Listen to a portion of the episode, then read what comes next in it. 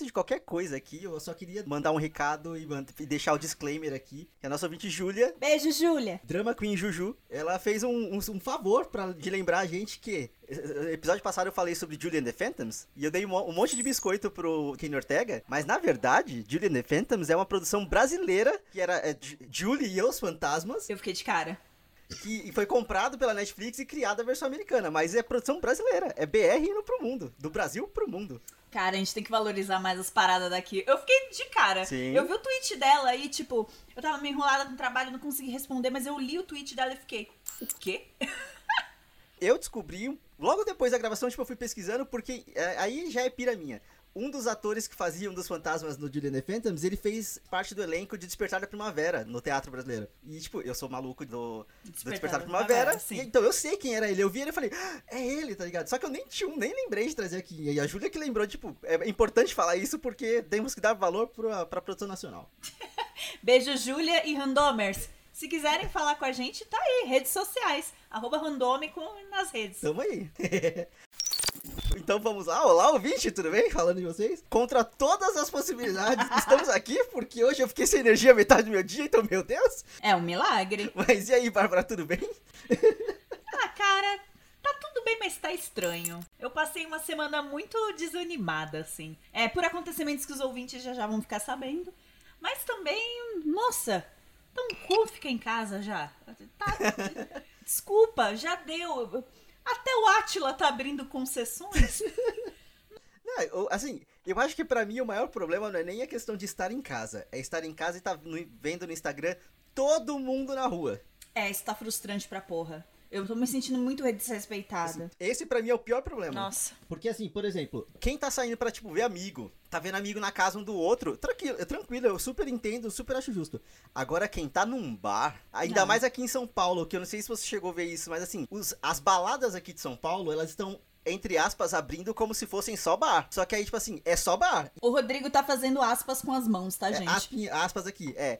É só um bar. E aí, da 11 horas da noite, tem stories, tipo, de uma balada putz putz com um milhão de pessoas dentro dela.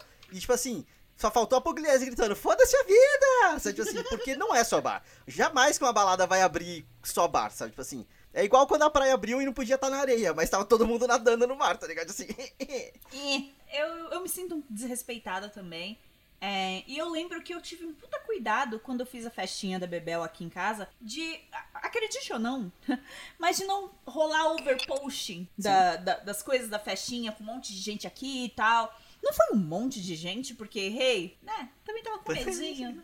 É, não é mesmo? Tá rolando a pandemia e tal. Casa toda aberta, apenas parentes muito próximos. Então, assim, mesmo assim, mesmo tomando esses cuidados, eu tive, sei lá, uma consideração de não ficar postando 15 mil stories da gente na festa, porque eu fiquei, caralho, tem gente que tá sem ver a mãe à mesa. Sim. Eu tô com a minha mãe, com meu pai, com os meus sogros aqui. Então, é o mínimo, sabe? Eu, eu, eu sou muito do rolê do responsabilidade emocional. Às vezes é uma muleta pra pessoa cagar no pau e ainda querer carinho. É. Sim. Mas neste caso dá para ser responsável, sim, emocionalmente. Dá pra não ficar flodando o feed de ninguém com 50 stories na festa que tá rolando na tua casa, porque pode machucar alguém, né? É uma bosta. A pessoa pode se sentir otária. Pra quê? Se vai machucar, por que postar? Pois é, e você viu uma, uma reportagem que saiu, assim, na verdade eu só vi o vídeo no Twitter, mas porque o cara tava participando da reportagem, ele tipo assim, ah não, ele tava num bar, com uma cervejinha na mão, todo tranquilo, assim, todo largado, e aí tipo, não, porque eu tenho uma mãe de 75 anos em casa, mas ela não vai pegar, porque pessoas que são espiritualmente fortes, elas não pegam Covid, e eu fiquei tipo, meu Puta Deus, o que, que tá acontecendo aqui, tá ligado? É assim, de verdade, eu conversei isso com o meu psicólogo uma vez, e ele falou que o que tá acontecendo é que as pessoas, elas estão meio que criando verdades para si só, para justificar as próprias ações, tá ligado? Sim, tipo, assim, sim. Pra se colocar em risco. Não, elas não, elas não acham que estão em risco. Elas criam uma verdade para elas mesmas, meio que assim, ah, não vai acontecer comigo. Eu discordo. Eu discordo que elas não acham que há risco. Porque quando você questiona, rola uma gaguejada. Rola um. Mas, mas, mas tentam se justificar pra caralho. Okay. Porque eu acho que sabem sim o que estão fazendo é errado só que ficam ju uh, buscando justificativa ideológica para não ficar em pânico. Tipo, a gente escolheu okay. ter medo da parada e ficar em casa. As pessoas que saem para futilidades, elas pegam essa justificativa ideológica e falam: não, mas eu não vou pegar. Quais são as chances? E blá blá blá blá blá. E se enchem desses argumentos para criar coragem para fazer a merda. Mas sabe que é merda assim. Sabe sim, sabe sim. É, é real. É a minha opinião, é claro. Quem somos nós pra julgar? Aquelas. Duas horas de programa, quem somos nós pra julgar? é foda, cara. Até porque, tipo assim, e aí tem uma coisa que, é que eu falo, tipo, eu entendo a motivação, eu entendo o porquê. Eu não concordo. Sim. Tá, Assim, eu entendo quem tá indo pra, pra ver amigo, quem tá indo fazer o social na casa um do outro, porque, sei lá, tipo, seis pessoas, sete pessoas, fechou, tá ligado? Mas assim, bar. a- a- eu, fiquei, eu fiquei assustado com a- o post da balada que eu vi. Porque, tipo assim, eu não consigo conceber a ideia de estar num lugar daquele tão cedo, sabe? Tipo assim, Sim, fechado, suor, fluidos. Deus me É, livre. cara, Covid pra todo que é lado, pelo amor de Deus. Deus me livre, sabe? Tipo assim. Aqui a casa toda aberta, a festa da menina já tá tensa. Meu Deus, não, não, não dá. Aliás, ouvintes, vamos lá, papo sério agora. Uma pessoa Sim. muito próxima a mim pegou Covid. É, uma carga viral muito leve, é, só ficou sem olfato e, e paladar, mas não teve falta de ar. Uma febre que ia e voltava, porque é uma infecção, né? A galera fica chamando de gripe, de gripe tá mais pra uma infecção foda do que uma gripe, de fato. E essa pessoa foi meu pai. Meu pai pegou Covid e, ao que tudo indica, foi no trabalho dele, de um colega de trabalho, que foi responsável. Ele pegou da esposa, que trabalha no hospital. Olha só. Ele pegou da esposa, só que ele tava se sentindo bem. Ele sabia que tava meio gripado e pá, mas, ah, eu vou trabalhar. Tô usando máscara, ninguém vai pegar. Meu pai pegou. Sim. Então, por conta da responsabilidade de um. Um. Um único. E que bom que só meu pai pegou. Porque eles trabalham em grupos, né? Meu pai trabalha com segurança. Ele gera uma equipe de vigilantes. E se a equipe inteira tivesse pego? E assim, ainda foi uma carga viral fraca. Isso tivesse sido grave, gente. Essa porra desse vírus, a gente não sabe nada dele. Isso, isso que é o que dá mais medo. Isso é o que dá mais medo. A gente não sabe exatamente como que ele vai reagir no corpo, a gente não sabe exatamente como É. curar, não sabe nada direito, sabe? Tipo assim, isso, isso é o- assustador. Minha mãe e meu irmão estão ótimos. Eu tava Uhum. com muito medo pela minha mãe, porque minha mãe é grupo de risco, ela tem problemas respiratórios. Eu lembro da minha mãe na infância fazendo inalação, porque ela ficava com falta de ar. Eu fiquei com muito medo quando meu pai foi diagnosticado, porque eu fiquei, Sim. pronto, fudeu, minha mãe. É isso, acabou, acabou, não tem mais mãe, acabou. Só que ela tá ótima. Como isso é possível? Eles moram na mesma casa, Rodrigo. E minha mãe é grupo de risco. Sim, sim. Ela tá ótima, meu irmão está ótimo. Ninguém pegou. Tudo bem que provavelmente se eles fizerem teste, vai dar positivo. Muito provavelmente. Não tem como, pelo amor de Deus, gente. Ela beija o meu pai. Não tem como não dar positivo, pelo amor de Deus. Sim. Mas eles estão ótimos. Viu? A gente não sabe porra nenhuma desse negócio. E é o que mais me apavora. Então, eu, eu não entendo.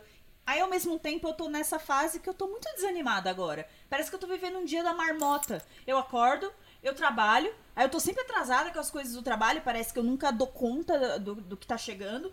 E, não, mas precisa ser rápido, precisa entregar, precisa entregar, precisa entregar.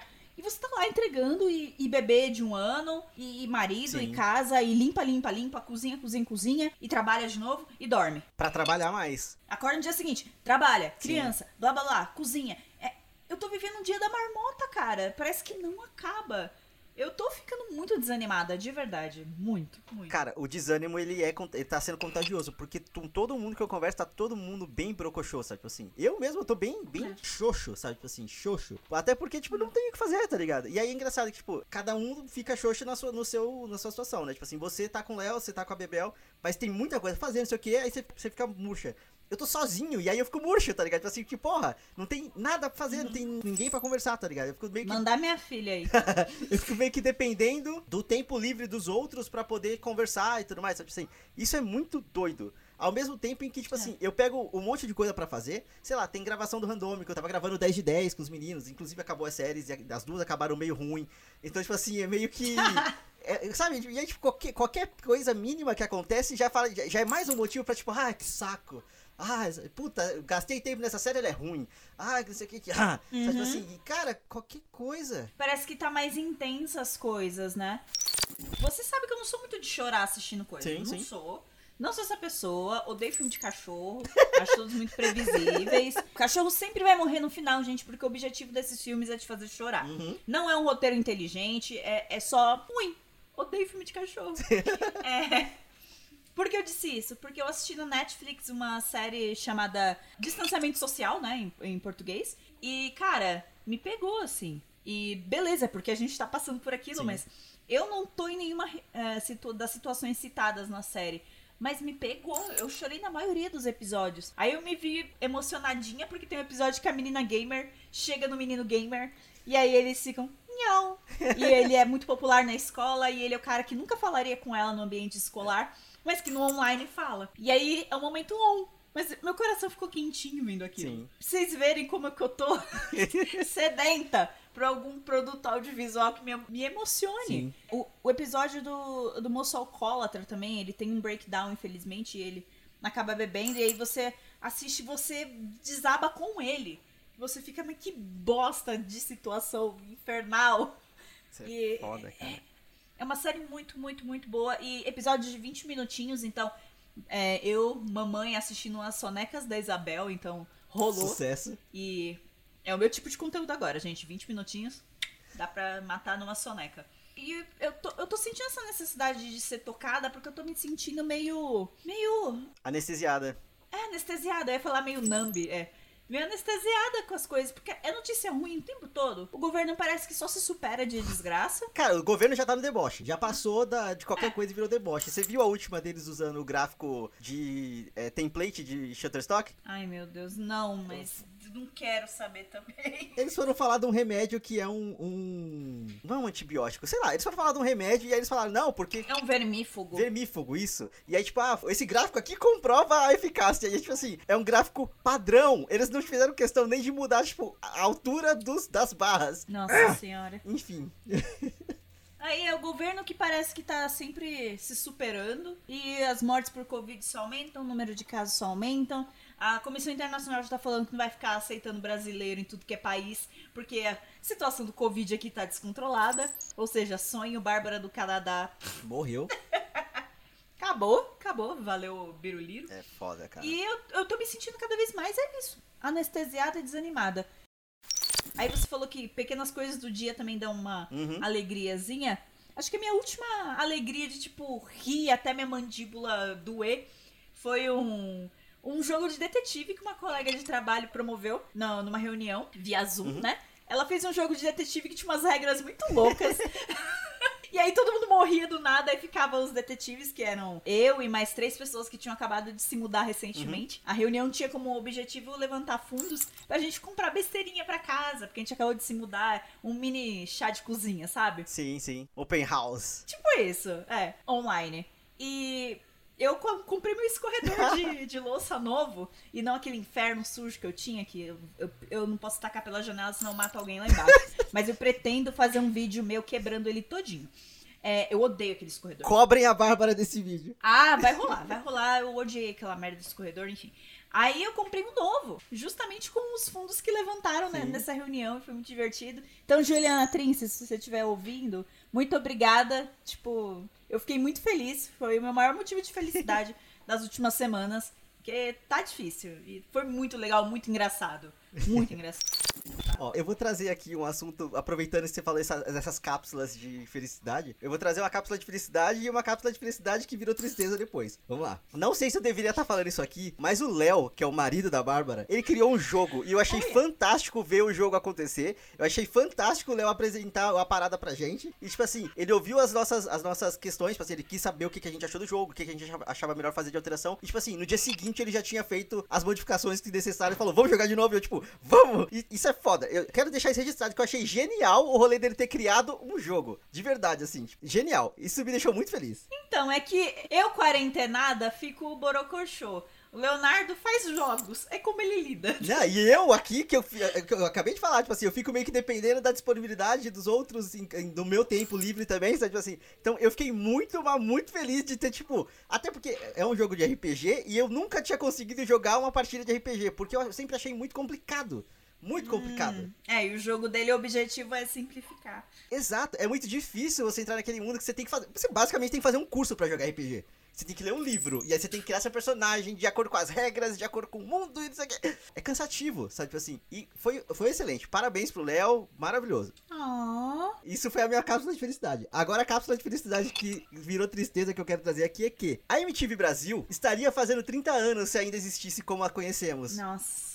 Lá vem o Bittersweet. E daí, Nossa o. Thunderbird, que é o ex-VJ da MTV, ele fez um especial no, no canal de YouTube dele, de uma hora e 10, conta, ele basicamente ele fez uma linha do tempo, assim, de desde o início da MTV no Brasil até o final. Porque, tipo assim, chegou no final e já tava, já tinha virado uma bagunça. Mas, cara, é muito bom você assistir esse documentário, é muito legal, porque, tipo, a MTV ela fez parte da vida de muita gente. Inclusive, eu sei que ela fez parte integral oh. da vida da Bárbara e da minha vida, assim, tipo, a MTV Brasil ela era uma instituição. Então, assim, ela era uma parada. Sim. A MTV ajudou a formar caráter, sabe? Tipo assim.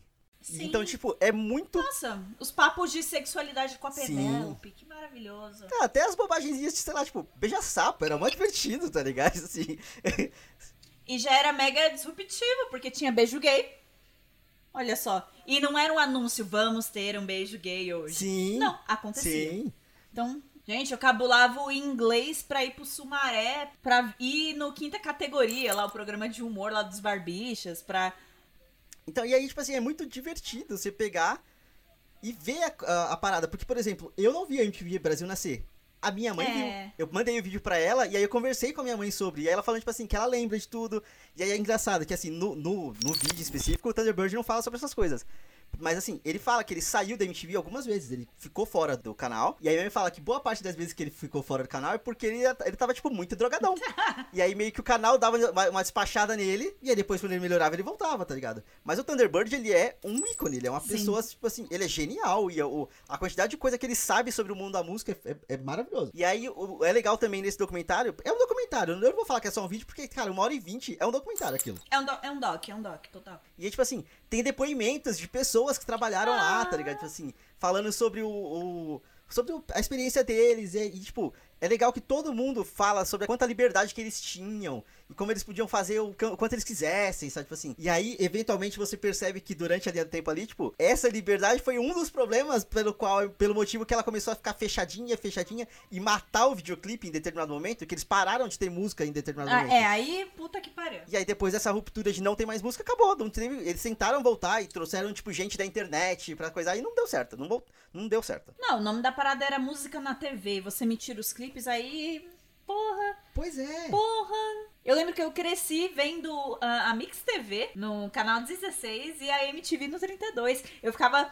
trocando de, de canal o tempo todo, eu ficava ouvindo a Mix TV o dia inteiro. Eu sabia que tinha o top 10 da MTV um, uma parte da tarde, aí eu ia pra ouvir de novo a mesma música. Eu...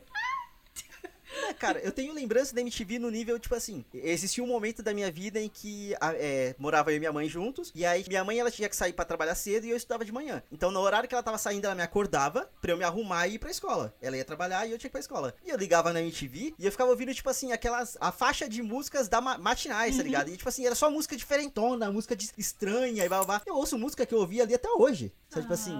Então é muito doido essa, essa relação que a gente criou, porque é uma relação. Eu tenho uma relação criada com a MTV. Tem toda essa questão da música, depois teve a questão da própria MTV com a questão do podcast, que eu tenho com a MTV também. Sim, tudo, tudo veio dali, tá ligado? Tipo assim, tudo veio dali. Então é muito foda. E aí, por exemplo, sei lá, tem a Gaia Passarelli, que eu acho a Gaia Passarelli um gênio. E ela tá. Ah, até hoje ela aparece de vez em quando fazendo conteúdo. Ela tá no BuzzFeed, blá blá. Tá lá. O Chuck, uh, o Kazé. Kazé, meu Deus! Eu achava o pai da minha amiga cara do Casé, meu Deus do céu. Aí o um dia que eu vi o Casé ao vivo, eu achei que era o pai da minha amiga de relance. Ele já tinha cabelo na época, no, no lugar que eu vi ele. Uhum. Eu olhei assim, mas o que, que o fulano tá fazendo aqui? Aí eu olho, é o Casé. Aí eu, gente, o Casé. A Marina Persson, a Didi Wagner, top. Top MTV. Era tudo. Léo Madeira. Tudo. Léo Madeira, dono do meu cu. Meu Deus, ele era muito meu crush. Ele era muito meu crush, sério, Léo Madeira. Nossa. E quanta curiosidade legal que tinha naquele programa. Meu Deus, eu aprendi tanto naquele Sim. programa. Tanto, tanto, tanto, tanto. Meu Deus, eu adorava ouvir coisas. É, até hoje eu tenho, eu tenho dentro de mim a minha vontade de fazer algo próximo do Top Top do MTV, porque aquilo era muito bom e precisa ter alguma coisa daquilo para ensinar outras gerações. Nossa, demais. Mas... Minha paixão pela Rita Lee começou por conta de um Top Top. Ela pegou Sim. uma das primeiras posições de alguma coisa, aí eu fiquei, meu Deus! Quem é essa quem mulher? É essa mulher? Como assim eu não conheço ela, sabe? É, eu não sabia, mas a Rita Lee teve programas na MTV. Tá, aí eu já tô tensa. Eu não sabia disso. E eu amo ela. É, era tipo TV, TV Rita. É, não, é. Como que é? Ritalina? TV Litão. é, tipo, TV Litão, alguma coisa assim, sabe? Tipo, é. Era um programa dela. E aí o programa dela acabou porque pegou fogo no estúdio do, do programa dela. Você acha assim?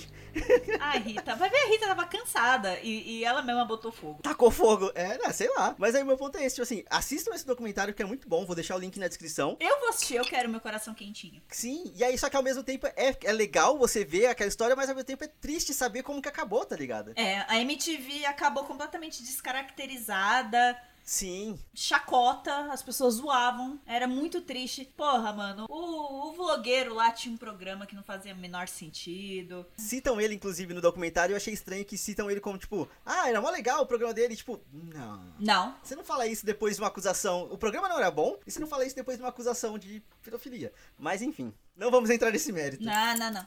não, não o, o programa não era bom e ponto. Não tem. Não É. tem essa. Não, não, não, não. Sabe alguém que eu gostei, comecei a gostar por conta da, da MTV? E, tipo, na época da MTV, todo mundo falava, ai, não, porque ela é meio patricinha, não sei o quê. E eu nunca achei, eu não, eu acho essa menina legal. E, e sigo até hoje. E ela se tornou mamãe recentemente. Titi Miller. Titi Miller, ela é fantástica. incrível! E ela fazia, né? Ela começou fazendo acesso à MTV, ela também tinha um programa é, de sexualidade com o Didi, né? E os dois apresentavam de meia, uma coisa assim, Sim. no sofá. Cara, eu adorava ela. E todo mundo, ai, não, tem cara de metida, não sei o quê. Eu não, a menina é legal. Ela é E- legal. e eu sigo ela até hoje e vi ela virando mãe, sabe? Acompanhar os VJs pós-MTV também é uma coisa. Ai, emocionante. É, é outra história, né? Tipo assim, é. É outra coisa. Marcos Mion, que fim levou? Ah, tá apresentando a Fazenda lá e, tipo, meu Deus, sabe? Saudades Brito Júnior. Desculpa, eu adorava o Brito constrangido. O Mion não fica constrangido com nada e eu acho isso uma perda pro programa. Eu gostava Sim. do Brito Júnior constrangido. Mas é isso, assim, tipo, é, é muito legal o documentário, mas é- fica esse misto de saudade, de nostalgia e de alegria pelo que aconteceu, sabe? Tipo assim, É. ao silêncio. Ah, beijo, MTV. A MTV. Falando em saudade, e aí já que a gente tá falando sobre a, a gente falou bastante sobre a pandemia e tudo mais, eu quero deixar aqui um, um rolê que eu, eu, particularmente, estou morrendo de saudade no karaokê. Nossa, Morrendo. saudades. E aí eu descobri um reality show de karaokê na Netflix chamado Singon. O Vem Cantar. É, e é com, com Tyrus, Tyrus Andromeda. Eu não sei o, nome, o sobrenome dele, era Andromeda ou no, na Kimi Schmidt. Mas, É cara, é, verdade. muito legal. É muito legal. Eu amo. E, tipo assim, são seis pessoas que vão lá disputar pra ver quem canta mais no tom. Eu acho completamente injusta a, a- a competição, porque não é quem canta melhor, não é quem canta. É, geralmente é quem canta mais próximo do artista original, e isso eu não gosto. Mas é muito divertido. É verdade, eu percebi isso também. A galera foi ganhando e tudo e eu fiquei. Hum, mas o fulaninho cantou melhor, tava mais afinado. Exato. Porque é, são, são pessoas comuns, né? Não, não é Sim. cantor amador, nada disso. São pessoas comuns mesmo. Então rola umas desafinadas, rola uns berros. E eu gosto muito porque. É, é, karaokê é isso, entendeu? Eu fiquei com muito medo de, de eu abrir esse programa e ser, tipo, cantores. Sabe? E, e não é. É, aí ia ser chato. Eu não quero ver o The Voice, porra. Eu quero ver karaokê. Aquilo é raiz É. de karaokê, sabe? Tipo assim. E aí, pessoal que ganha, eu fico meio. É, assim, eu não, eu não gostei de quase ninguém que ganhou. Assim, mas beleza que esse é o meu mal, né? Todo mundo que eu torço em reality show perde. Então, ok. Mas ao mesmo tempo, é muito divertido ver, até porque, tipo assim, a saudade do karaokê, ela vem tanto pela sensação que o karaokê passa, quanto pelas músicas, que tem- são músicas que você não costuma ouvir normalmente, sabe? Assim, e é muito bom. Tô colocando um monte das músicas que eu tô vendo no programa na minha playlist de karaokê de chuveiro. A Titi Miller acabou de postar no Instagram uma foto dela com o Didi com a Marimun, numa montagem muito estranha. e ela falou que o coração dela aperta quando ela passa na frente dos 52 da Afonso Bovero. Ai, eu cabulava a aula pra ir pra lá. Saudades. Eu ainda era muito covardinho, na época que eu te- tentei criar coragem pra ir pra alguma coisa, acabou o programa da Penélope na rua lá, o MTV na rua. Eu quase fui pra um. Eu lembro que eu tava no lugar, mas aí as pessoas com quem eu tava queriam ir embora, queriam ir embora, queriam ir embora, porque era uma jornada de duas horas até pra Itaquá. voltar pra Itaquá. Sim. É, foi no dia que ela tava na Praça da República e eu, tipo, a Penélope, gente. Aí, vai embora. Inferno. É, é que, é que pra mim, por muito tempo, o centro de São Paulo era tipo outro mundo, tá ligado? Ah, eu colo no centro desde os 13. Quando eu aprendi a vir sozinho pro centro de São Paulo, pra mim foi tipo, sabe assim, é, é, desbloquear um- uma conquista no videogame, sabe? Tipo assim, foi muito, foi muito maluco. Pra você ter uma noção, a primeira vez que eu, que eu, que eu sabia como chegar num lugar onde a Penélope tava no MTV na rua, foi porque ela tava naquela praça Silvio Romero lá no Tatuapé. Ah, tá, sem senha. Seu Romero, é gigante. Porque a Silvio Romero eu sabia chegar. A, a Praça da República eu conhecia por nome. Eu não lembrava como chegava na República. Eu não sabia chegar. É tipo na frente da Estação República. Sim, sim. Amigo, sabe o que era, tipo, um macete pra você encontrar VJs da MTV? Não era ir pra porta da MTV. Pra porta a gente ia quando ia pra programa. Quando a gente queria, ah, sei lá, encher saco de assessor pra, pra entrar. A assessora do Mion sempre deixava fã entrar. Ela era É. maravilhosa, ela ficava. Elas são bloguetes, elas podem entrar. A gente nunca tinha nome na lista, a gente sempre conseguia entrar. Porque elas eram muito parceiras. É tipo, deixa as meninas ver o programa de comédia. Não tá em lotação máxima. Não, elas não vão. Não é a segurança de ninguém, elas vão ver um programa de comédia. Então elas sempre botavam a gente pra dentro. Eram maravilhosas. Eram duas. É, um macete pra você encontrar gente conhecida da MTV era ir na padoca. Ah, Você ia na padoca que era do lado. E aí você encontrava VJ lá. Eu- lá eu vi o Felipe Solari, Uhum. eu vi todos os barbichas, Aham. eu vi o vlogueiro que não será nomeado, eu vi. eu vi a Marina Persson e nesse dia ficaram me enchendo o saco, tipo, bah, vai lá falar com ela, porque eu amo ela demais. Sim. Eu nunca tive coragem. E aí, de- anos depois, ela dirigiu lá o Califórnia, que é um dos meus filmes nacionais favoritos. E eu, tipo, eu devia ter Ah. abraçado a porra da Marina Persson quando eu tinha 14 anos. Eu- então, eu vou te contar uma história, Bah. Eu já vi a Marina Persson pessoalmente e eu meio que fui entrevistado por ela. Meu Deus! Revelações no randômico. Teve uma edição daquele Red Bull Flag Tag, que eu não sei se vocês vão saber exatamente o que, que era, mas era, um, era uma competição de aviões que não voavam, que eram pessoas que faziam, tipo, aviões de papel e a porra toda, corriam por uma plataforma pra tentar fazer ele voar e caíam no rio. Caíam no lago, no caso. E aí, tipo assim, minha mãe me levou pra ver esse evento, e a pessoa que tava fazendo a cobertura do evento lá no, no- ao vivo era a Marina Persson. Só que ela não tava, pelo que eu entendi, ela não tava pela MTV, ela tava Sim. pela é, produção do evento. PJ. Exato, pela produção do evento. Só que aí teve uma hora que ela veio perguntar pra mim, sabe? Tipo assim, só que, tipo, eu travei. Eu fiquei, tipo, ah, não, tá, legal. É, porque, pô, é a Marina Persson, tá ligado? Tipo assim, Você ficou parecendo aquela menina que tá nervosa. é, sabe? Tipo E ela assim, fala tudo. É, exatamente isso. Pô, é a Marina Persson. Eu tinha, sei lá, uns 14 anos, tá ligado? Tipo assim, eu não tenho... É, é, biscoito, sabe? Assim, eu não sei, eu não sei. Mas, é- mas ela falou comigo, eu tenho fotinho dela. Que era na época que eu ainda era maluco e eu não tirava foto com as pessoas, eu tirava foto das pessoas. Ai, eu lembro dessa sua fase. Que vergonha alheia. Demorou muito pra passar. Gente, eu, eu com 18 anos, o Rodrigo acho que com 17, a gente no show do Cultura Inglesa lá do Franz Ferdinand. Ele não me tira foto da banda War e não com a Com a banda, banda War, sendo, sendo que a gente tava do lado dos caras. tipo, a gente tava muito perto da área VIP, onde tava a banda War. Sim. Ele tirou foto da banda War. A gente assistiu o show do, o show do lado deles, bem que. É. Faltou só passar o a mão no ombro assim, um do outro, mas tipo, é, eu sei lá, eu tinha vergonhas. Não tenho mais isso.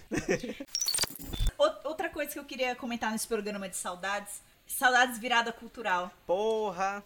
CPM 22, o Detonautas, a própria Pitty, tudo já vi de perto. Sim. E tipo, de graça, na faixa, e eu.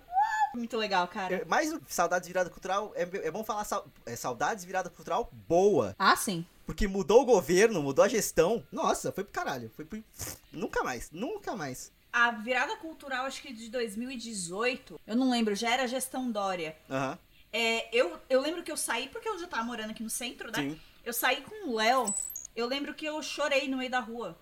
As ruas do centro muito vazias, porque descentralizaram a virada. Sim, sim. Os palcos pros artistas eram uns pallets no chão e, e um banner de plástico fajuto com o nome deles. Eu, meu coração nesse dia quebrou mil pedacinhos. Sim. Eu lembro que eu bebi, fiquei bem louco, chorei na rua. Eu chorei tanto. A gente ainda voltou de madrugada pra casa, viu? A gente ainda virou na rua porque eu queria, eu queria, eu tentei forçar alguma coisa ali pra sair. A esperança é a última que morre, né? Só que ela morre também, porque a gestão Dória é implacável. Exato. Nossa, amigo, foi horrível, horrível, horrível, horrível. Mas pensando na parte triste. boa, virada cultural era uma parada, cara. Meu ano era, era pra esperar a virada. Maio tem o quê? Virada cultural. Pô. E aí a gente volta aqui. O palco da MTV, se não me engano, foi na, na virada cultural de 2016, talvez? O palco da MTV foi sensacional, cara. Assim, teve muita coisa, muita coisa. Você não lembra desse? Tô tentando lembrar se eu tava. Ah, Eu acho que você tava. É que pra mim eu confundo as viradas tudo, entendeu? É bem É difícil. muito álcool no lance, né? Mas. Ah, sim.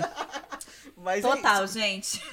É, eu, te- eu, tenho, eu tenho um problema que eu não consigo decorar datas. Então, tipo assim, eu tô chutando que foi 2016. O que eu lembro é que o palco MTV foi fantástico. A virada dos Beatles, Sim. do 24 horas, foi 2010. Isso eu, sei, eu sei, claro. A gente não se conhecia, inclusive, mas tava no mesmo lugar. Isso é muito louco. Sim. Aliás, um monte de gente que eu conheço tava naquele lugar e eu fiquei tipo, what? Foi conhecer anos depois, né? Tipo. Muito louco. Uhum. Então, o, Ab- o Beatles, é- o Abbey Road foi em 2010. Sim, Depois disso, eu lembro que eu já fui em todas as viradas, porque em 2010 eu tinha 16. sim. Eu já era macaca velha de centro, eu já ia direto. Só que minha mãe começou a deixar eu dormir eh, na casa do pai da minha melhor amiga que morava aqui no centro. Sim. Então, cara, depois de 2010, eu fui em todas Aham. as viradas. Não, eu, Todas. eu acho que a de 2010 foi a primeira que eu fui, só que aí, tipo assim, eu só podia ir de dia, porque os meus pais não deixaram.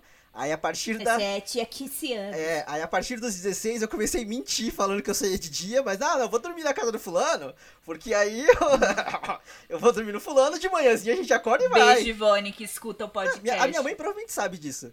O, que minha mãe não sabia era das minhas feridas do, do episódio passado, falando de, de treta de criança, de me fuder. Minha mãe não sabia de nada, ela ficou horrorizada. Mas assim, a, par- a partir dos 16 foi isso. Eu meio que, a minha mãe me acobertava, a minha mãe sabia, eu mentia pro meu pai. e aí, tipo, Beijo, papai. tanto que teve uma vez que minha mãe me ligou e eu tava, tipo, no, no extra da Brigadeiro, o pessoal indo comprar bebida. Eu, não, mãe, a gente tá no metrô. A gente tá chegando aqui, sabe, assim, porque eu não posso contar todos os detalhes, tá ligado? Tipo assim. Mas era isso, tipo. A gente tá no metrô, mãe. Ó, fulano, a balalaica tá 2,50. Caralho, saudades da balalaica barata, hein? Que, a- a- até balalaica é caro hoje em dia, vai tomar no cu. Amigo, a gente tá tendo muito tempo pra pensar, né? Sim. Aí eu tava meio saudosista, aí eu tava pensando nessas porra. Eu lembro de virada de eu pagar 1,50 na cerveja. Moedinha, eu pagar em três moedinhas de 50. Sim. Porque fudida sem dinheiro, né? Sim. Aí eu peguei, ah, tem uns... Ah, me vê a Skol aí. 1,50. A Skol, que não é essa magrinha que a gente tem hoje, era a gordinha. Sim. 1,50. Aí eu fiquei tipo... Saudade daquilo que eu já vivi. E, no- e o, e o pior é que a gente nunca mais vai viver de novo, né? Tipo assim, é- porque nunca mais vai ser igual. Ficam as memórias. com as memórias. Ah, é, quer encerrar aqui? Acho que... É, no- nossa. Ah, Tô feliz e triste ao mesmo tempo. Obrigado, ouvinte, que veio até aqui. Compartilha suas lembranças de bons momentos com a gente por também. favor, pra gente ficar com o coração quentinho É, aí. vamos, vamos lembra- celebrar os bons momentos, vamos. Se for reencontrar os amigos, vai com segurança e não vai pra uma balada, pelo amor de Deus. Tá assim. Sim, se encontrem em um lugar com janelas abertas tá, ou em tipo- algum parque de preferência. Não, e até Pelo se amor for, de Deus. Ou então se for pra casa das pessoas, vai pra casa das pessoas, não vai pro bar, cara. É, pra que bar? Você bota os garçons coitados que estão tendo que trabalhar em risco, se coloca em risco, é uma merda pra todo mundo. Pois é, existe uma parada mó legal chamada comprar sua própria bebida, que é muito mais barata. Que a gente aprendeu, inclusive, em viradas culturais e com a Nath Finanças É depois. muito mais barato. Você já compra a sua bebida e você já leva a sua bebida pra casa de alguém. E aí você não precisa comprar e pagar superfaturado embalada. É isso. Fica a dica. Até o próximo episódio. Links vão estar na descrição. Diquinhas vão estar no post do Instagram depois. Então siga a gente nas redes sociais. E é isso. Obrigado, Bá. Até o próximo. Tchau, tchau. Tchau!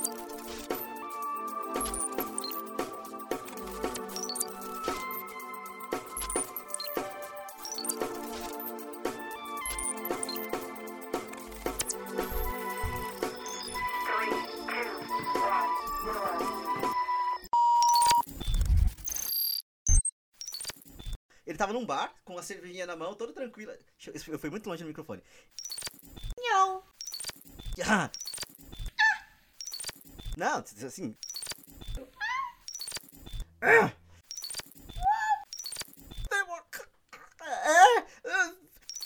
É, muitos sincados. é isso. Anos no ar, anos a cantar, tocar os corações anos pra ficar, em todos os anais, anos musicais,